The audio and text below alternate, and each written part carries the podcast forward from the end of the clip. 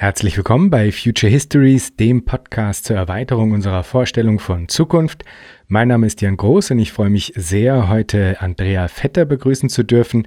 Gemeinsam mit Nicolas Guénaud hat sie ein Kapitel zum kürzlich erschienenen Buch Degrowth and Strategy beigetragen. Dieses Buch, das ist aus der Konferenz Degrowth Vienna 2020 Strategies for Social Ecological Transformation hervorgegangen und ist als PDF frei verfügbar. Ihr findet es also in den Show Notes zusammen mit anderen interessanten Ressourcen zu Degrowth und jede und jeder, die an Degrowth, Strategie und Transformation interessiert ist, wird sicher große Freude damit haben. Also schaut es euch an.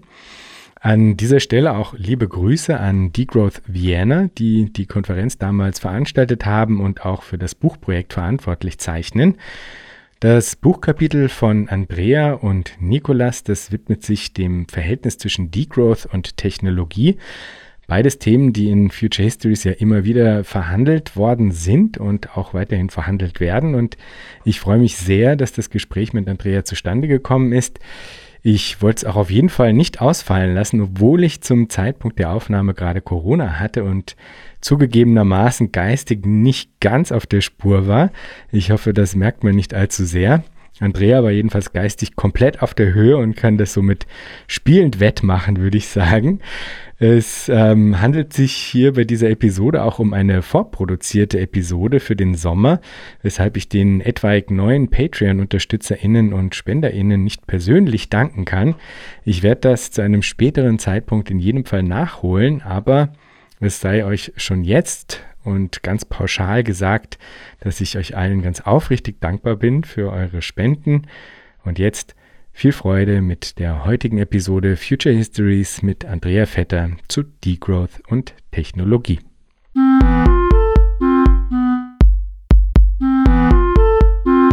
Herzlich willkommen, Andrea. Ja, vielen Dank für die Einladung. Ich freue mich. Ich freue mich sehr. Sag, vielleicht kannst du dich zum Einstieg mal kurz vorstellen. Ja, also mein Name ist Andrea Vetter. Ich äh, mache ganz verschiedene Sachen. Unter anderem vertrete ich zurzeit eine Professur an der Hochschule für Bildende Künste in Braunschweig. Im Masterstudiengang Transformation Design lehre ich da vor allem. Also es geht ganz viel um die Frage, wie kann eigentlich gesellschaftlicher Wandel gelingen?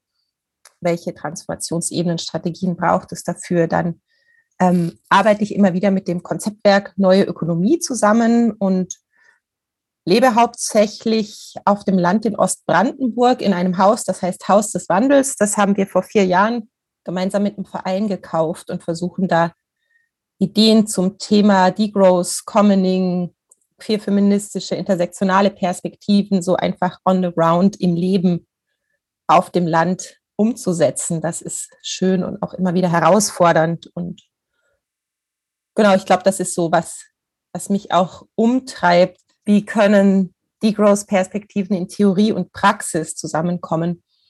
Deswegen schreibe ich zwar auch ab und zu dazu was, zum Beispiel habe ich so ein Buch geschrieben mit meinem Kollegen Matthias Schmelzer zusammen, das heißt Postwachstum und Degrowth zur Einführung, im Junius Verlag erschienen. Da könnt ihr alles Grundlegende zu Postwachstum nachlesen, wenn ihr das gern wollt. Ähm, oder ihr könnt natürlich auch diesen Podcast hier hören, weil da erfährt man ja auch alles Grundlegende zu Degrowth wie ich schon gehört habe. Also in anderen Folgen natürlich, nicht in der hier.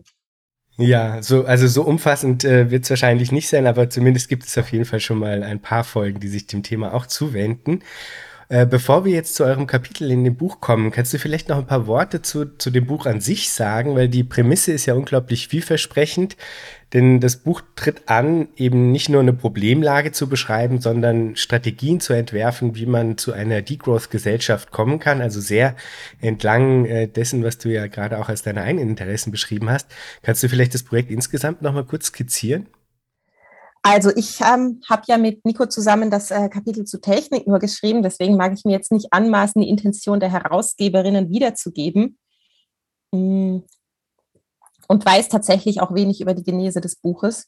Aber es ist, so wie ich das verstanden habe, entstanden im Nachgang äh, einer Degrowth-Konferenz in Wien, wo es eben um die Frage ging, wie können wir konzentrierter strategisch überlegen, wie sich Degrowth auch wirklich in die Realität umsetzen ließe, ausgehend von vielerlei Analysen und auch utopischen Visionen, die es in dem Feld gibt, nochmal genauer drauf zu schauen, welche Wege können denn jetzt gegangen werden und was ist vielversprechende, was sind vielleicht vielversprechende Pfade und welche sind schwieriger? Und das ist natürlich eine super interessante und wichtige Frage, weil wir können ja viel reden und aufschreiben, aber das ist ja nicht der Selbstzweck.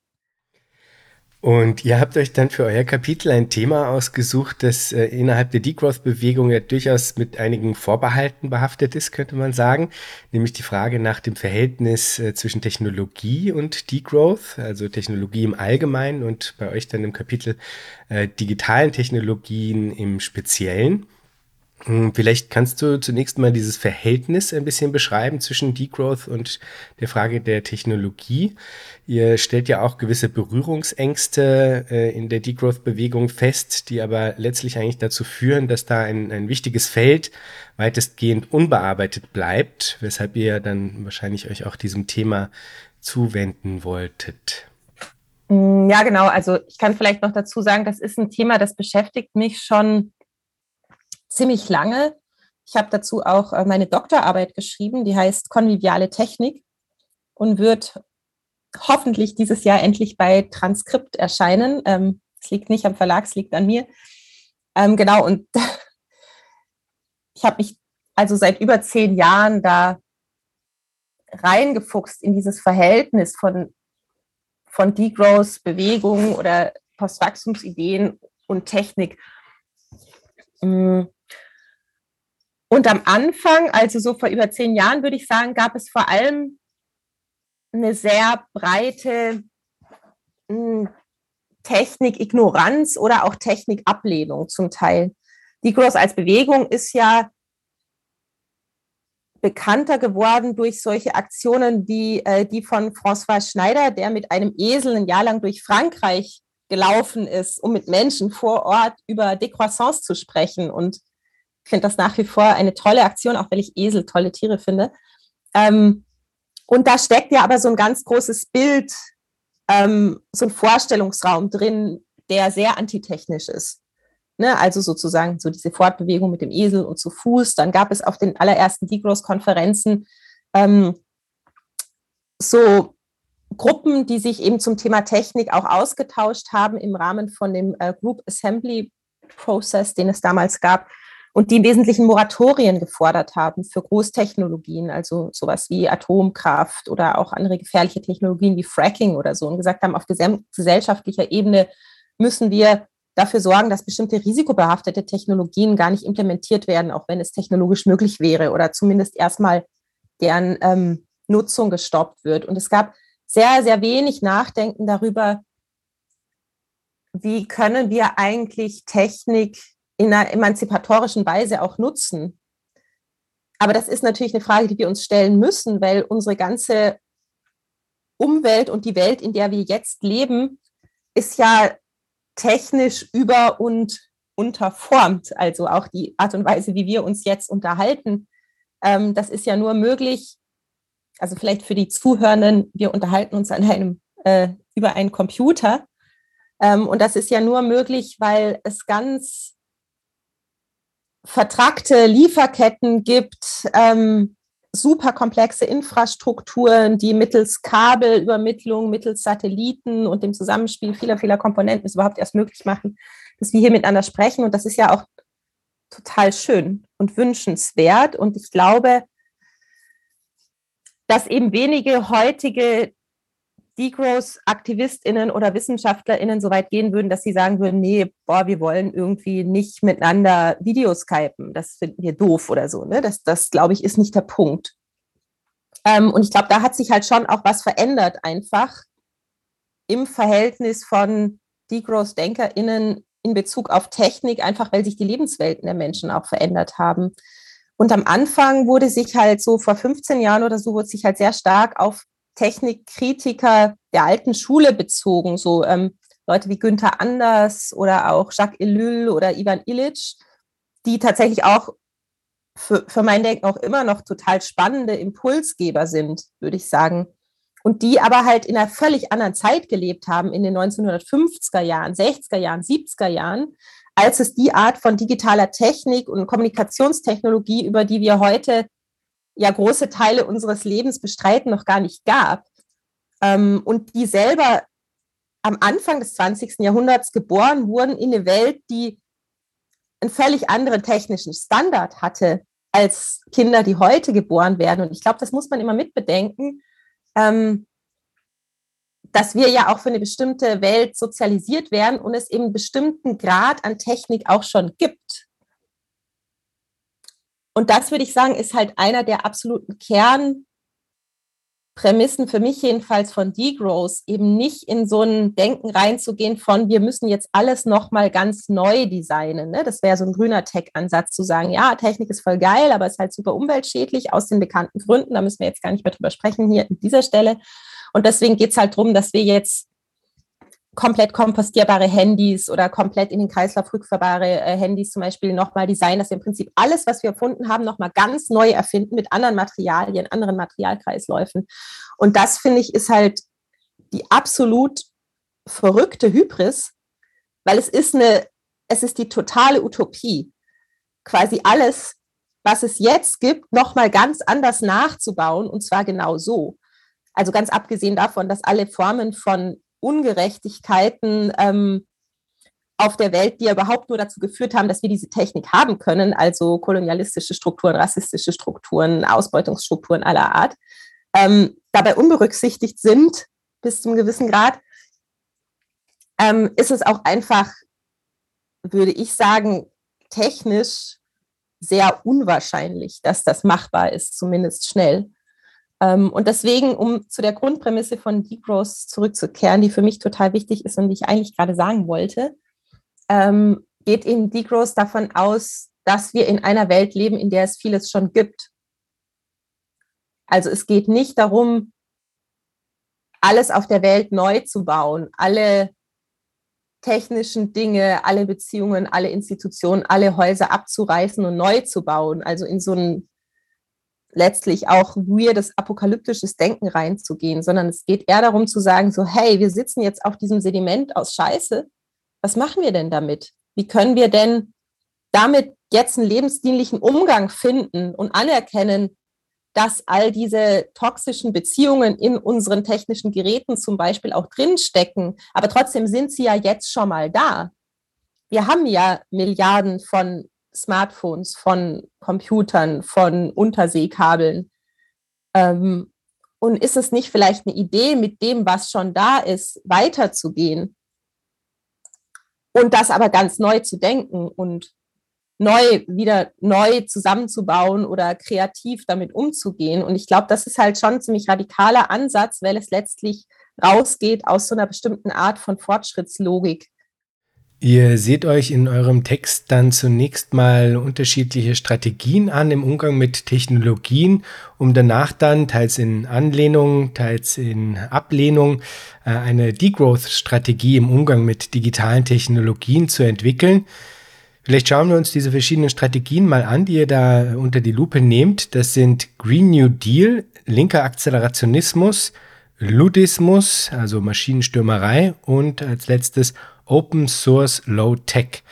Fangen wir also mit dem Green New Deal an, der ja durchaus innerhalb eines linken Spektrums, kann man sagen, eine Art hegemoniale äh, Position einnimmt, würde ich sagen, aber natürlich auch durchaus äh, mit guten Gründen kritisiert werden kann.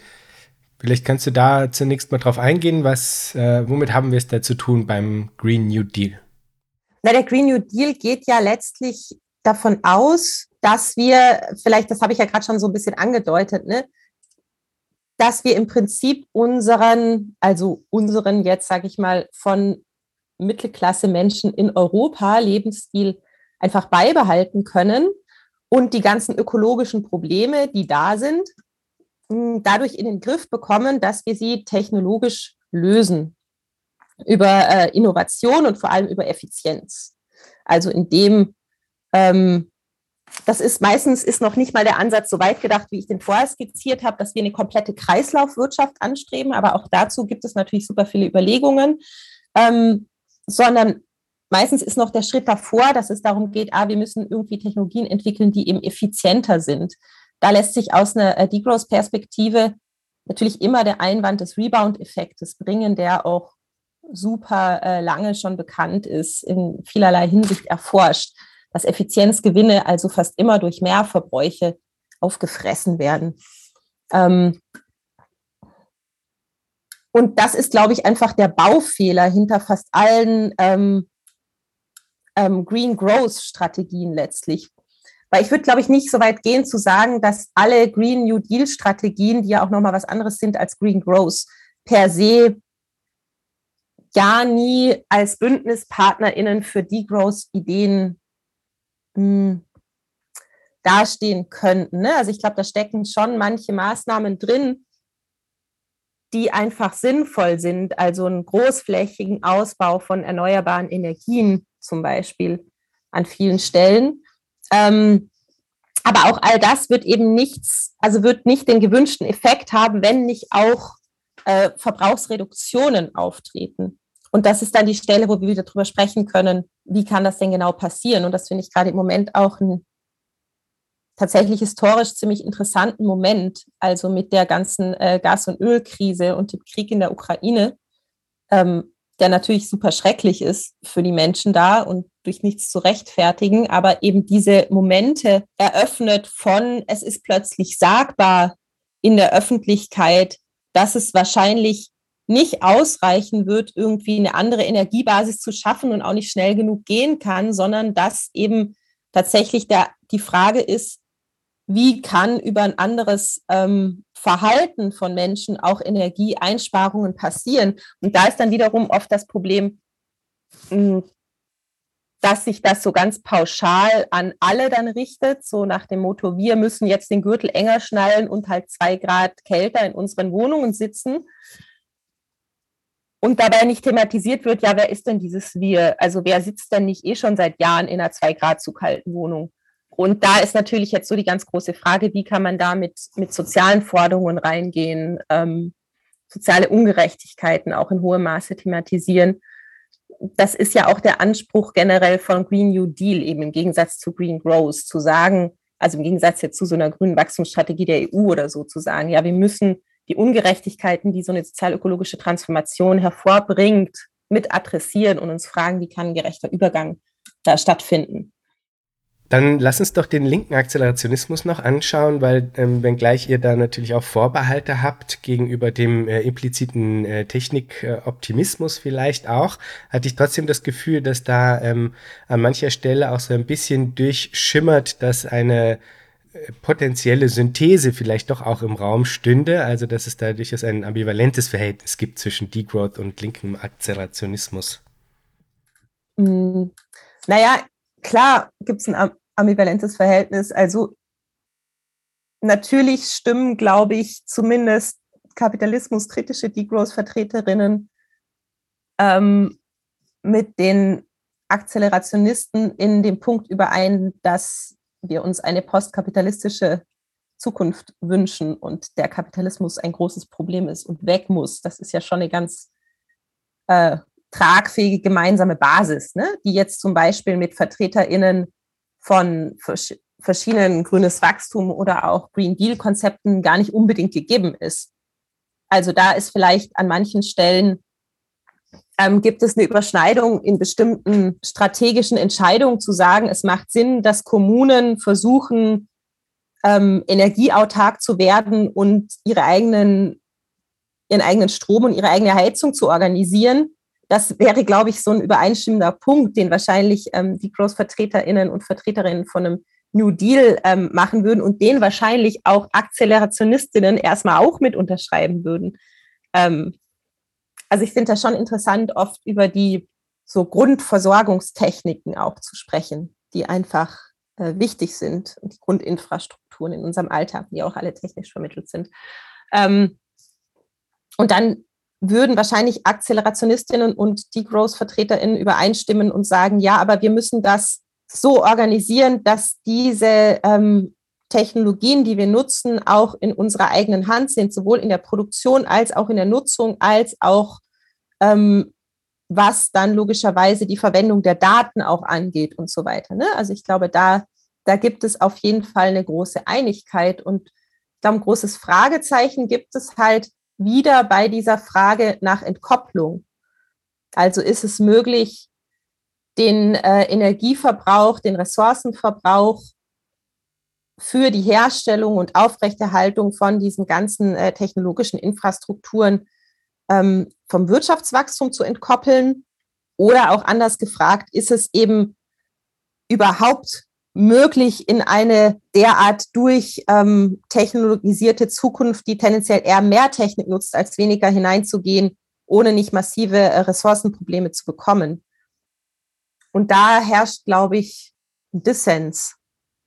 Und mir ist ehrlich gesagt auch nach äh, längerer Beschäftigung mit dem ähm, linken Akzelerationismus nicht klar, wie der aufgelöst werden kann. Weil da einfach eine gewisse Hoffnung irgendwie besteht, ja, das kriegen wir irgendwie schon hin technisch, weil Menschen sind ja total einfallsreich und so weiter und so weiter. Aber mir ist nicht ganz klar, worauf diese Hoffnung gründet und äh, warum überhaupt. Das ist vielleicht das größte Problem, das ich damit habe. Ähm, was ist daran überhaupt so attraktiv?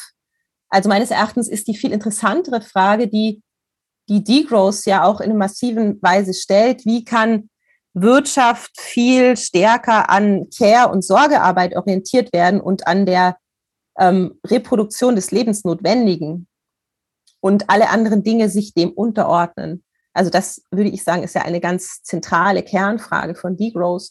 Und die wird halt im linken Akzelerationismus so in der Form gar nicht gestellt, was vielleicht auch damit zu tun hat, dass die meisten Leute, die diese These vertreten, auch Cis-Männer sind, die sich vielleicht auch so in ihrem Alltag diese Frage nicht so oft stellen, sondern sich halt in ihren Schreibtisch setzen, irgendwie in ihrem Computer was machen und dann hat halt jemand anders für sie gekocht oder vielleicht auch jemand anders irgendwie ihre Wohnung geputzt. Und äh, ich glaube, das ist halt eine Perspektivenfrage, die da drin steckt aus der heraus ich sagen würde, ich finde das einfach relativ uninteressant, weil die Tätigkeiten, um die es ja wirklich geht, die, um die wir uns gemeinsam kümmern müssen, die lassen sich sowieso nicht technisieren. Und wenn sie sich technisieren ließen, dann wäre es tatsächlich eher ein Albtraum als eine besonders angenehme äh, Zukunftsvorstellung, also Idee, dass alte Menschen komplett von Robotern gepflegt werden, dass irgendwie Kinder ähm, ausschließlich in technischen dem Menschen externen Gebärmüttern heranreifen oder ähm, dass unsere Wohnung vollautomatisch äh, das Licht anmacht und auf mich reagiert, wenn ich reinkomme und ich keinen Lichtschalter mehr betätigen muss, äh, mein Kühlschrank immer automatisch gefüllt wird. Also ich finde, das sind eher tatsächlich Dystopien aus dem Orwellschen ähm,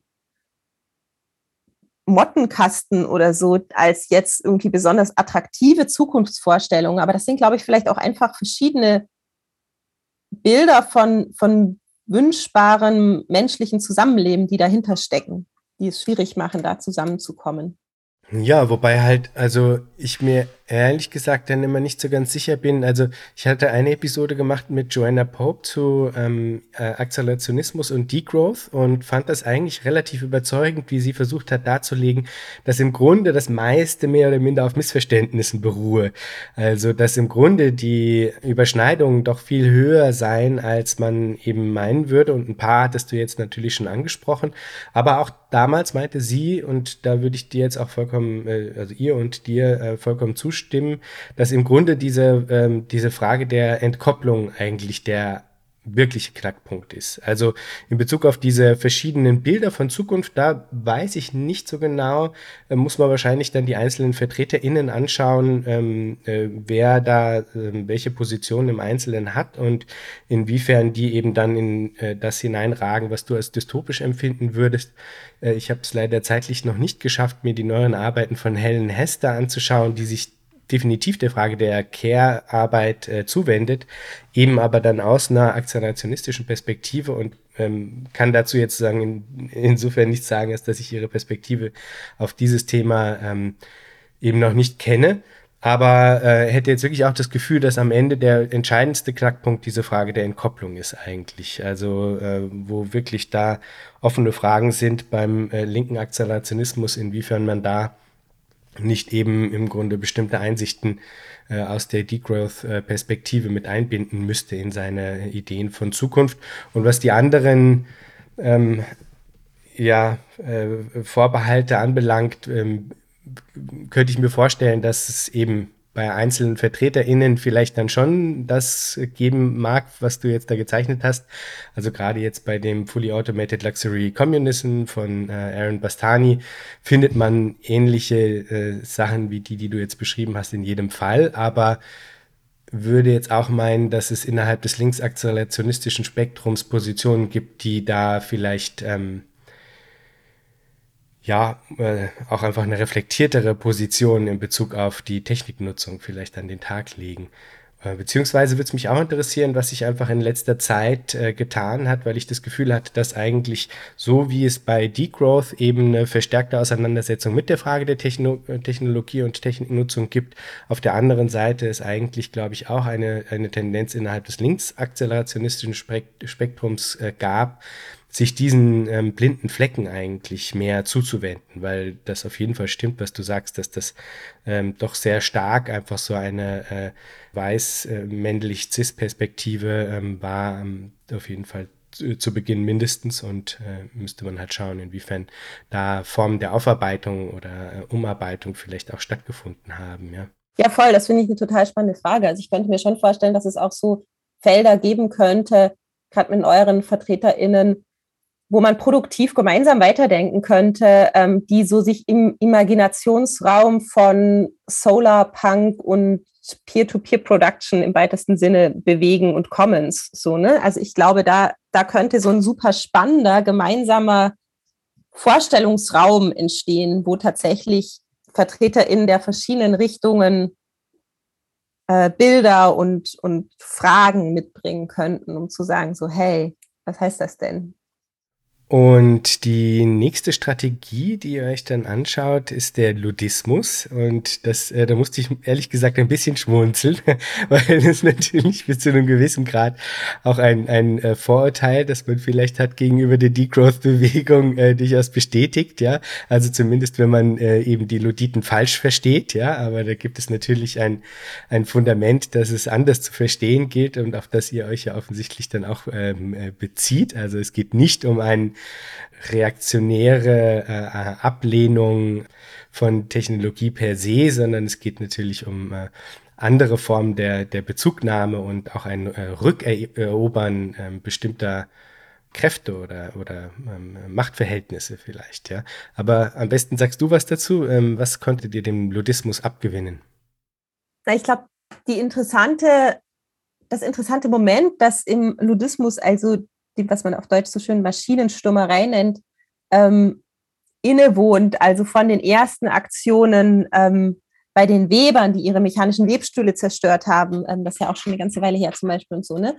Ähm, dass sich sozusagen die eine Gewalt im Arbeitskampf gegen die Produktionsmittel selbst richtet. Ich glaube, das ist halt nicht dumm, weil die Produktionsmittel selbst ja schon auch eine bestimmte Herrschaftsförmigkeit auch transportieren ganz oft. Und es ist eben nicht so einfach, dass wir uns die unter kapitalistischen Verhältnissen entstandenen Produktionsmittel einfach so aneignen können und sie dann in anderen gesellschaftlichen Verhältnissen bruchlos weiter nutzen können, weil eben in die technischen Systeme und Geräte selber bestimmte Herrschaftsstrukturen oft eingeschrieben sind.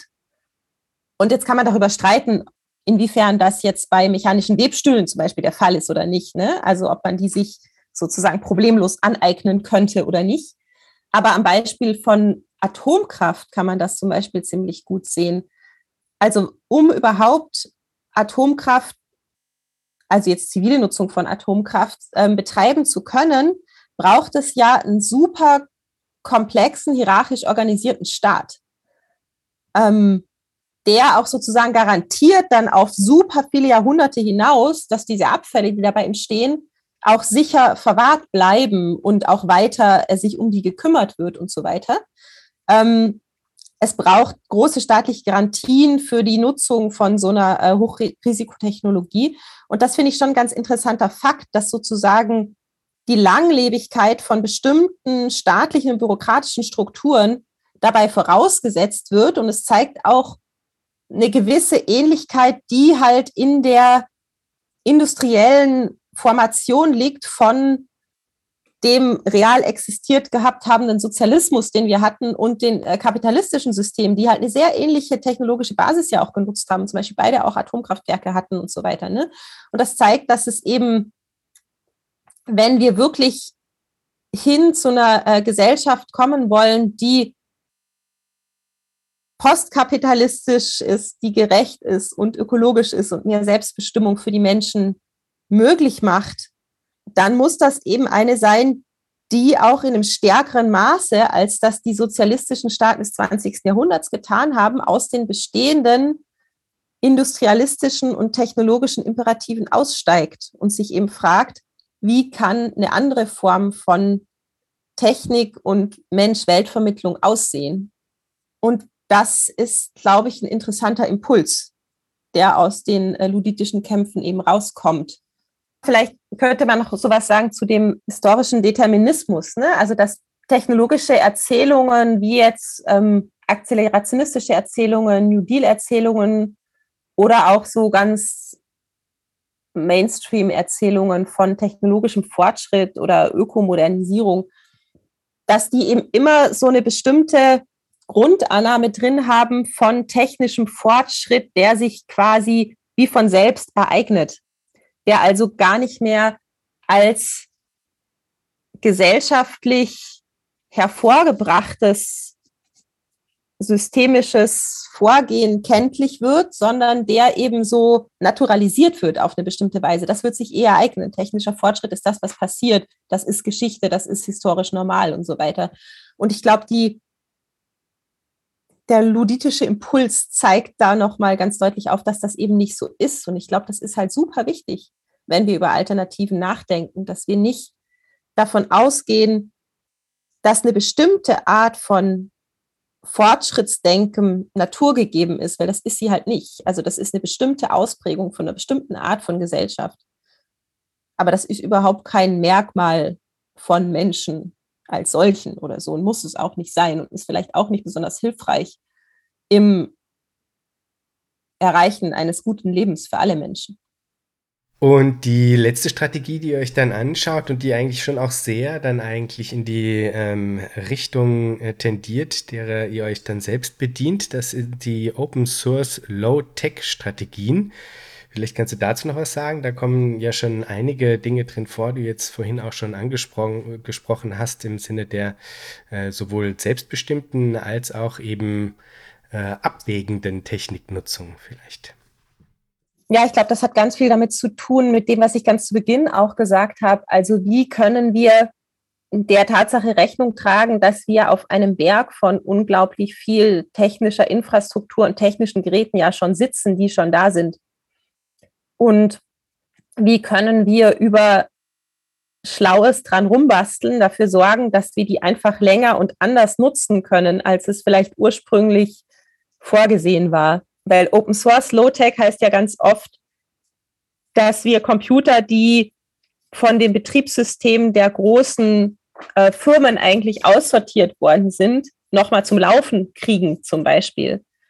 Ähm, oder Nico spricht da auch ganz oft von Old Tech, das finde ich auch einen tollen Begriff. Also zu sagen, so, hey, es ist, sind schon viele tolle irgendwie IT-Protokolle oder ähm, schlaue Weisen entwickelt worden, miteinander zu kommunizieren oder Technik zu nutzen, die dann aber auch wieder in Vergessenheit geraten sind durch eine Art von technischem Fortschritt, durch die im Prinzip dann auch Hardware aussortiert wird, die eigentlich gar nicht aussortiert werden müsste.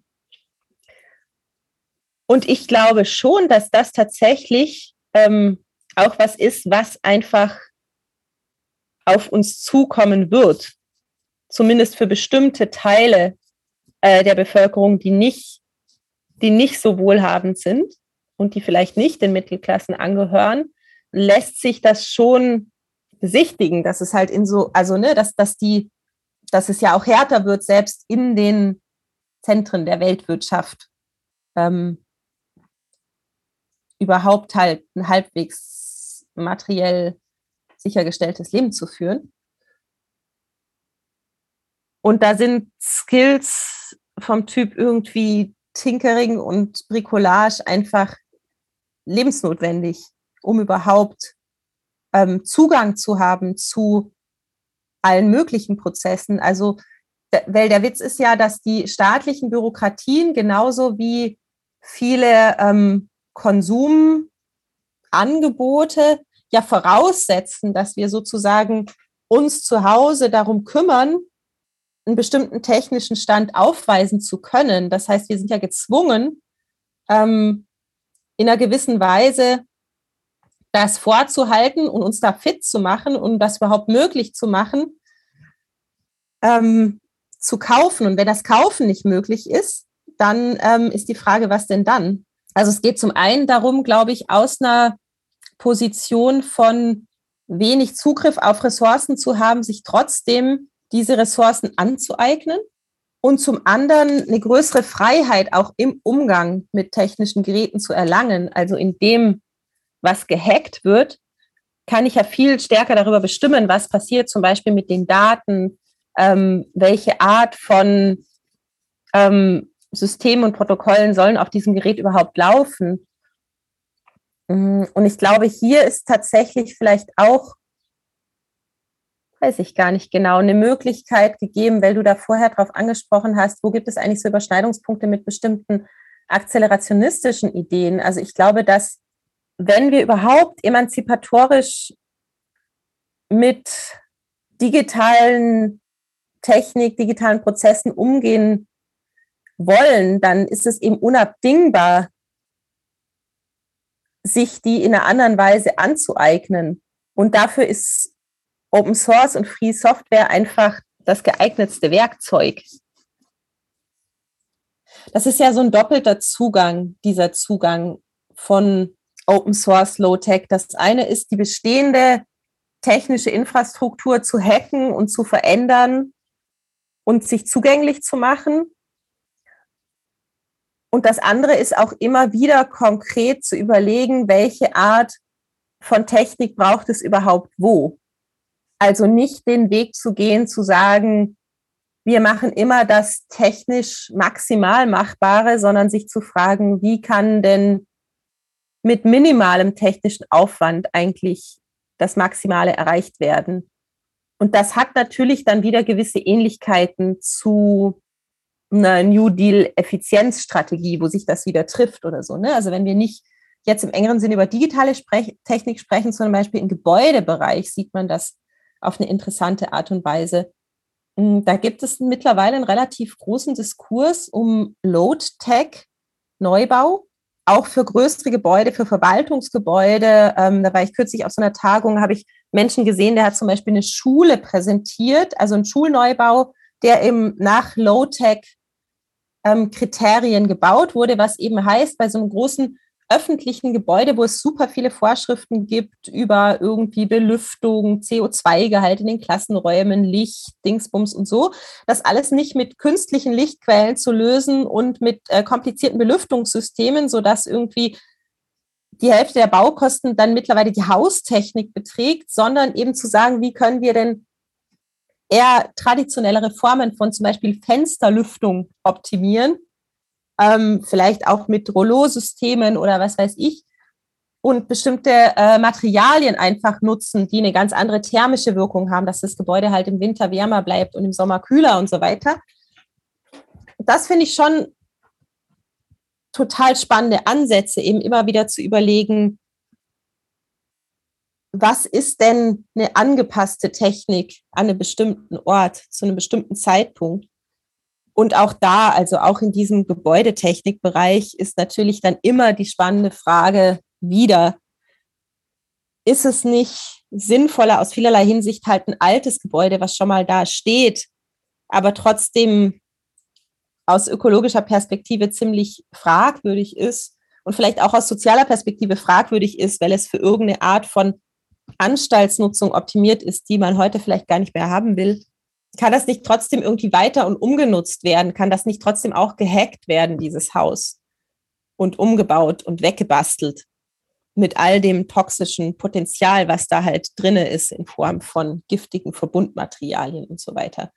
Ähm, und ich glaube, da wird es halt auch nicht, also keine abschließende Antwort oder Lösung dafür geben. Für diese Frage nach zu welchem Grad ist es aber halt doch notwendig, Technik neu anders kreislaufförmig zu denken und zu welchem Grad ist es halt notwendig, den ganzen Berg von Zeug, auf dem wir sitzen, kreativ umzunutzen und weiter zu nutzen. Und im Grunde ist ja das dann eigentlich schon auch, also äh, Open Source, Low Tech ist ja eigentlich auch das, was eure Strategie dann letztlich ausmachen würde, oder? Also, weil ich jetzt hier quasi diesen Vierschritt mit Green New Deal, linker Akzelerationismus, Ludismus und dann eben Open Source, Low Tech. Also das Letztere wäre eigentlich das, was mal primär euren äh, Vorschlag für eine Degrowth-Strategie ähm, in Bezug auf äh, Technologie und Techniknutzung eben ausmachen würde, mit gewissen Anleihen mal mindestens beim Ludismus und eventuell auch beim äh, linken Akzelerationismus und auch in Teilen zumindest in einer strategischen Kooperation mit Formen des Green New Deals, wenn ich das richtig verstehe. Und ähm, vielleicht noch, weil du eben selber jetzt nochmal überlegt hattest äh, in Bezug auf, ob es jetzt denn Überschneidungen geben könnte mit linkem Akzelerationismus, ich glaube, warum ich das angesprochen hatte, war auch, weil dann bei einem der Beispiele, was ihr dann in eurem Buchkapitel eben anführt, der äh, ähm, Decidim-Plattform in Barcelona, weil das ja eigentlich letztlich etwas ist, also so eine Koordinations, digitale Koordinationsplattform für, für Fragen der, der effektiven Organisation. Das ist ja was, was also ganz eins zu eins in ähm, Theorien des linken Akzelerationismus auch vorkommt. Und insofern äh, hatte ich das Gefühl, dass da eigentlich wieder so eine gewisse Form von Brückenschlag eigentlich gemacht wird, sowohl eben in Richtung des linken Akzelerationismus, wenn man so will, oder dass das zumindest Anknüpfungspunkte wären, als auch in Bezug auf die derzeit ja ähm, eigentlich auch sehr lebhaft geführte zeitgenössische Debatte rund um Fragen der demokratischen Wirtschaftsplanung ähm, wo ich also wirklich das Gefühl hatte, dass sie da eigentlich im, im äh, Abschluss des Kapitels im Grunde auch nochmal ähm, sowas wie Anknüpfungspunkte aufmacht eigentlich. Das war, glaube ich, so ein bisschen auch der Grund, warum ich jetzt äh, im Einstieg dann da doch vielleicht mehr Potenzial für, für eben Allianzen vielleicht auch gesehen hätte, als, als du das vielleicht initial jetzt auch äh, gedacht oder gemeint hättest, vielleicht auch, ja. Genau. Vielleicht kannst du einfach ähm, ja auch dieses Projekt einfach nochmal äh, umschreiben, dass die Hörerinnen und Hörer sich auch auskennen, wovon die Rede ist. Was, äh, worum handelt es sich bei Decidim, dieser äh, Plattform für partizipative Demokratie, die in Barcelona damals entwickelt worden ist? Genau, Decidim ist eine äh, digitale Plattform für die Bürgerbeteiligung, die in Barcelona vor allem entwickelt und eingesetzt wird, aber mittlerweile in mehr als äh, 40 Kommunen weltweit, glaube ich, zum Einsatz kommt. Und das ist eine Open-Source-Plattform, wo es eben darum geht, dass äh, Einwohnernde einer äh, Stadt mh, hm, bestimmte politische Maßnahmen, Haushalt, Budget, andere Sachen gemeinsam auch diskutieren und auch abstimmen können. Und in äh, Barcelona war das Ziel, dass, glaube ich, über 90 Prozent der Maßnahmen unter Einbeziehung von dieser Decidim-Plattform entschieden werden. Ich weiß nicht genau, ob das erfüllt worden ist.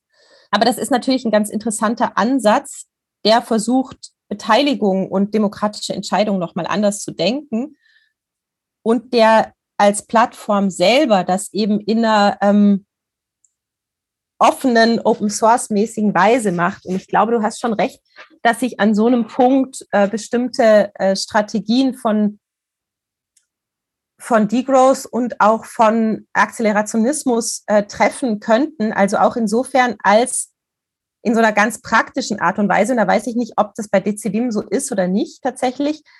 Ähm, für Open-Source-Lösungen es ja meistens möglich ist, eben auch ältere Hardware mit einzubinden und es eben prinzipiell da die Möglichkeit gibt, im Gegensatz zu, wenn so eine Plattform jetzt von einem kommerziellen Anbieter ist, da auch dann ähm, Forks, also so Gabelungen zu machen und zu sagen, so hey, es gibt irgendwie eine neue Entwicklerinnengruppe, die sagt jetzt, für dieses und jene abgehängte Betriebssystem wird jetzt auch nochmal ein Zugang geschaffen, damit ihm Decidim dann auf so einem alten Rechner auch noch wieder laufen kann, zum Beispiel oder so. Ne?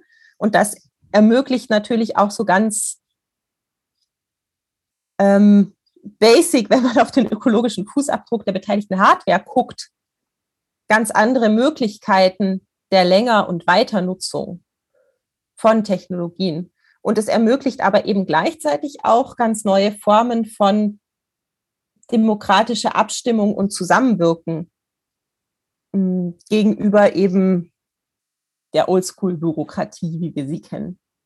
Ein anderes Beispiel, was mir da immer noch einfällt, wo es halt grandios gerade gescheitert ist, ähm, war jetzt im Zusammenhang mit der äh, Pandemie und den Lockdowns die Erfordernis von öffentlichen Schulen mit bestimmter Online-Software, äh, Kooperationssoftware zu arbeiten. Also ich weiß nicht, wie das ähm, bei euch war, Jan, aber bei uns war das so an der äh, Schule meiner Tochter hier in Berlin ähm, wurde dann Microsoft Teams eingeführt, weil Microsoft äh, auch gesagt hat, ach, wir stellen euch das irgendwie ein Jahr lang kostenlos zur Verfügung. Die Schulen wurden damit so relativ allein gelassen, was sie machen. Und dann hat halt letztlich so die Schulleiterin zusammen mit dem Stadtbezirk entschieden, was da irgendwie jetzt für eine Software angeschafft wird. Und das ist jetzt natürlich so eine krasse Locked-in-Situation, weil man hat halt jetzt dieses System und ähm, die Kinder werden halt drauf trainiert, mit dieser bestimmten Art von Microsoft-Software zu arbeiten, die natürlich auch wiederum nur auf bestimmten Geräten läuft, etc.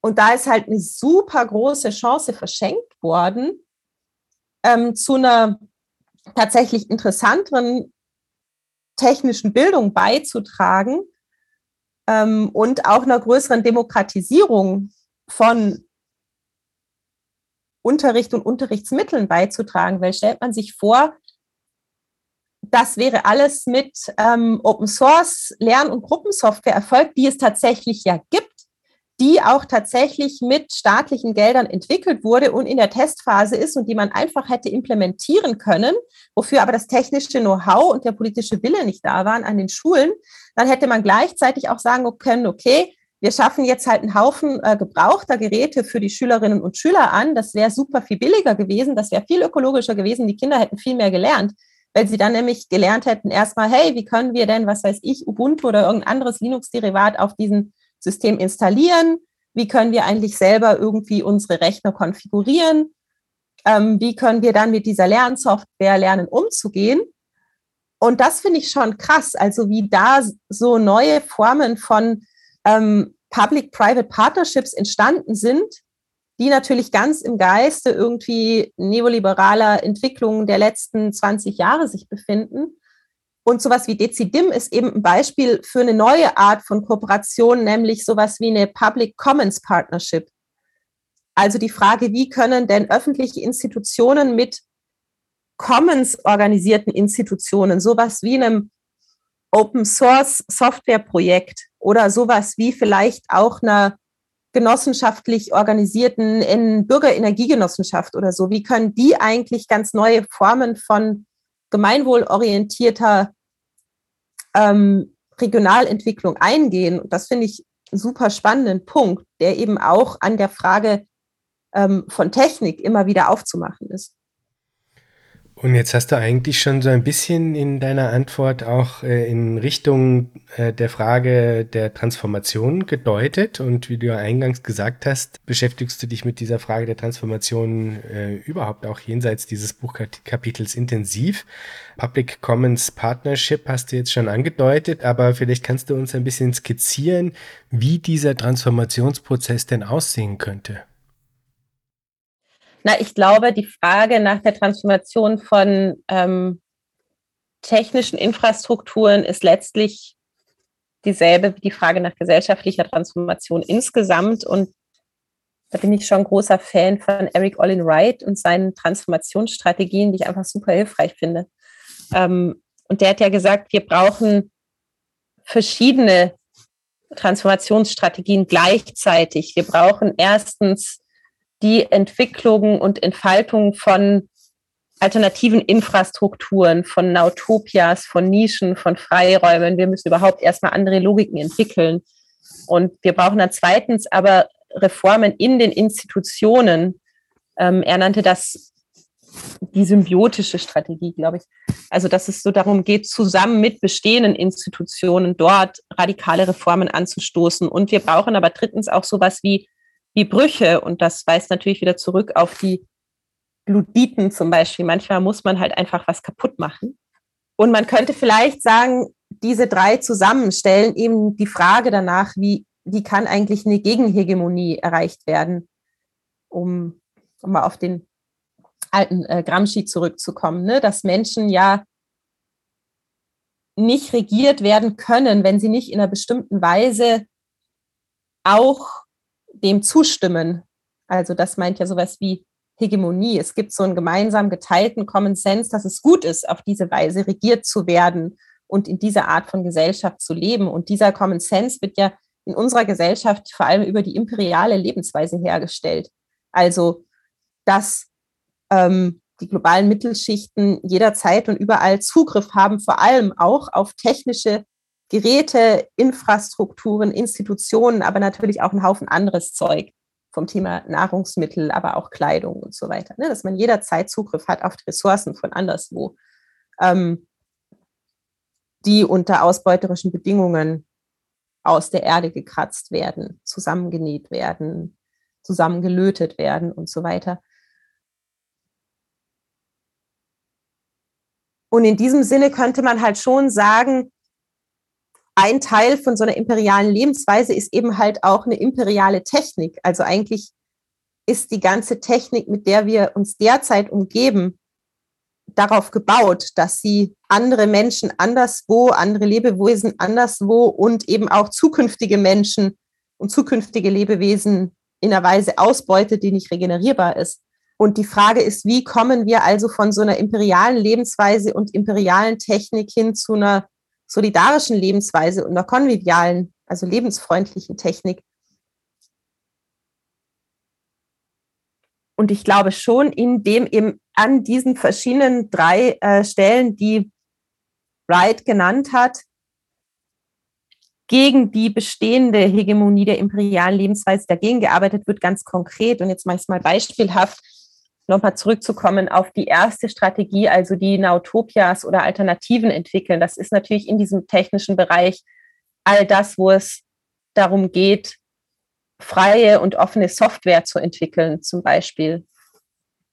Aber auch die ganzen Hackerspaces und auch manche eher kapitalismuskritisch organisierten Makerspaces, ähm, ich glaube, da gibt es schon auch verschiedene, ne, wo man nochmal genau reingucken muss, so was sind jetzt genau die Formen, die da entstehen. Aber mh, hm, sowas wie die Freifunkbewegung zum Beispiel wäre ein ganz wichtiger Teil, die sagen, hey, wir versuchen ein unabhängiges Netz aufzubauen. Und dann natürlich jenseits von digitaler Technik gibt es ganz, ganz viele andere Formen, wo eigentlich alle gängigen Formen von ökologischerer Technik, die wir heute benutzen, vom Typ Solarpanels, Windkraft, das wurde alles in kleinen Nischen entwickelt, häufig am Rande von äh, Protesten gegen Atomkraft zum Beispiel. Ähm, und da sieht man, wie eng diese verschiedenen Strategien halt auch miteinander verknüpft sind. Also welche der ersten Solarenergieanlagen wurden in den großen Protestcamps in Deutschland Ende der 70er Jahre ähm, am Atomkraftwerk äh, Wiel am Oberrhein und in der Freien Republik Wendland in Gorleben, ähm, die wurden da entwickelt tatsächlich von kleinen äh, Tüftlern und Leuten, die gesagt haben, hey, aber Energiegewinnung muss doch irgendwie auch anders funktionieren können. Und bei technischen Innovationen funktioniert das ja tatsächlich auch relativ gut, dass aus solchen Nischenentwicklungen, dass die dann irgendwann Mainstream-fähig werden. Ich glaube, was halt nicht so gut funktioniert, ist, wenn man diese Art, wie technische, wie technischer Wandel funktioniert, eins zu eins übertragen will auf gesellschaftlichen Wandel. Also das, was in Nautopias oder Nischen ähm, passiert, in einem Hackerspace oder in einem Gemeinschaftsprojekt oder an einem, in einem besetzten Haus oder so, das einfach eins zu eins zu übertragen und zu sagen, ja, das wird von selber dann irgendwie überspringen auf den Rest der Gesellschaft, weil es so überzeugend ist, das wird, glaube ich, nicht passieren.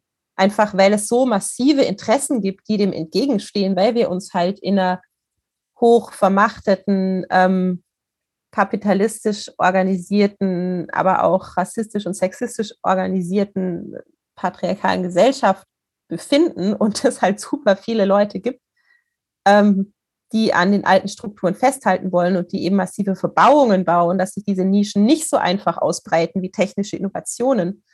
Ähm, und deswegen glaube ich, braucht es da halt ähm, in besonderem Maße die Frage, wie können wir einerseits Verbündete finden in bestehenden Institutionen und die Rahmen Rahmenbedingungen ändern, also die Rahmenbedingungen für technische Entwicklung und eben auch andere gesellschaftliche Formen, die Rahmenbedingungen für andere Unternehmensformen, die Rahmenbedingungen für ein anderes äh, Steuergesetzgebung, die Rahmenbedingungen auf kommunaler Ebene, auf nationaler Ebene, auf europäischer Ebene. Aber auch bei technischen Entwicklungen sprechen wir ganz viel von sowas wie Normungen, äh, DIN-Normen, bestimmten technischen Standards. Ähm, das sind ja alles so juristische Strukturen, für die wir Leute in den Institutionen brauchen, die auch daran äh, glauben, aus Gründen, dass es Veränderungen braucht und ähm, mit denen man zum Beispiel als Person aus einer Nische zusammenarbeiten kann oder eben auch als soziale Bewegung sagen kann, so hey, wir machen Druck auf eine bestimmte Art von äh, politischer Organisierung, dass sich da ähm, Gesetze, Normen, Rahmen, Vorgaben ändern. Und die dritte Strategie, über die Wright spricht, sind eben die Brüche, also das Kaputtmachen von irgendwas. Und gerade wenn wir über Technik sprechen, glaube ich, dann müssen wir ja schon immer wieder auch über Extraktivismus sprechen. Das haben wir an dieser Stelle jetzt noch gar nicht so richtig getan, dass eben diese Form von imperialer Technik, die wir haben, massiv auf der ähm, Ausbeutung von Erde, von der Arbeit in Bergwerken, von großen Pipelines und so basiert. Sonst würde das ja alles überhaupt nicht funktionieren. Und da gibt es weltweit super viele Proteste von Menschen, die sagen, wir wollen das hier nicht und nicht zu diesen Bedingungen haben, weil das macht unsere Leben kaputt.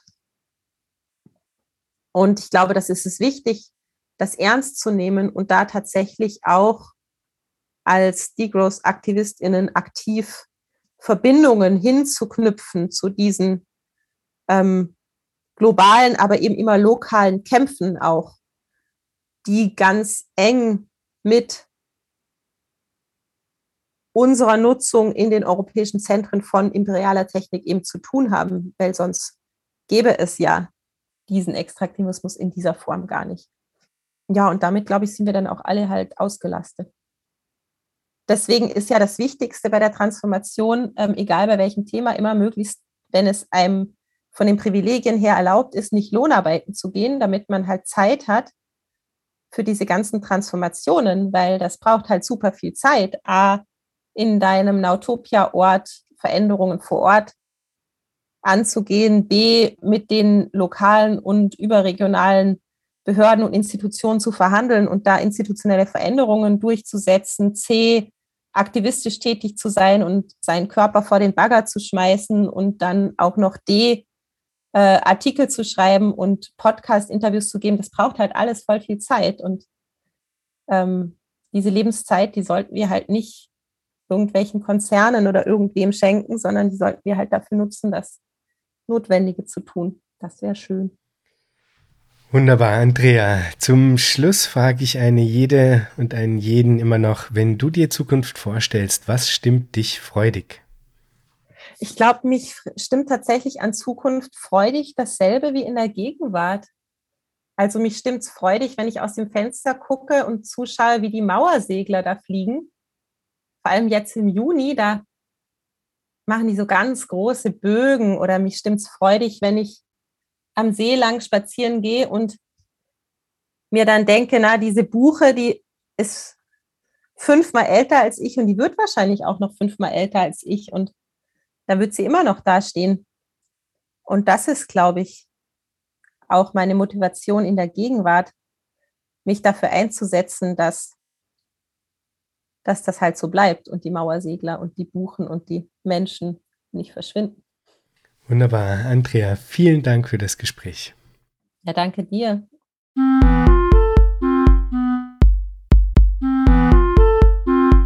Das war Future Histories für heute. Vielen Dank fürs Zuhören. Shownotizen und vieles mehr findet ihr auf www.futurehistories.today. Diskutiert mit auf Twitter unter dem Hashtag Future Histories oder im eigenen Subreddit. Ihr könnt Future Histories nicht nur auf allen großen Podcast-Plattformen hören und abonnieren, sondern auch auf YouTube, wo ihr neben den Episoden dann auch Kurzvideos zu Kernbegriffen einzelner Episoden findet. Schreibt mir gerne unter jan at futurehistories.today. Ich freue mich immer sehr über interessante Rückmeldungen und Hinweise. Wenn ihr Future Histories unterstützen wollt, dann könnt ihr das auf patreon.com-future histories oder auch via Spende auf unserer Homepage. Future Histories ist eine Produktion von Metalepsis, zu finden auf metalepsis.net. Bis zum nächsten Mal. Ich freue mich.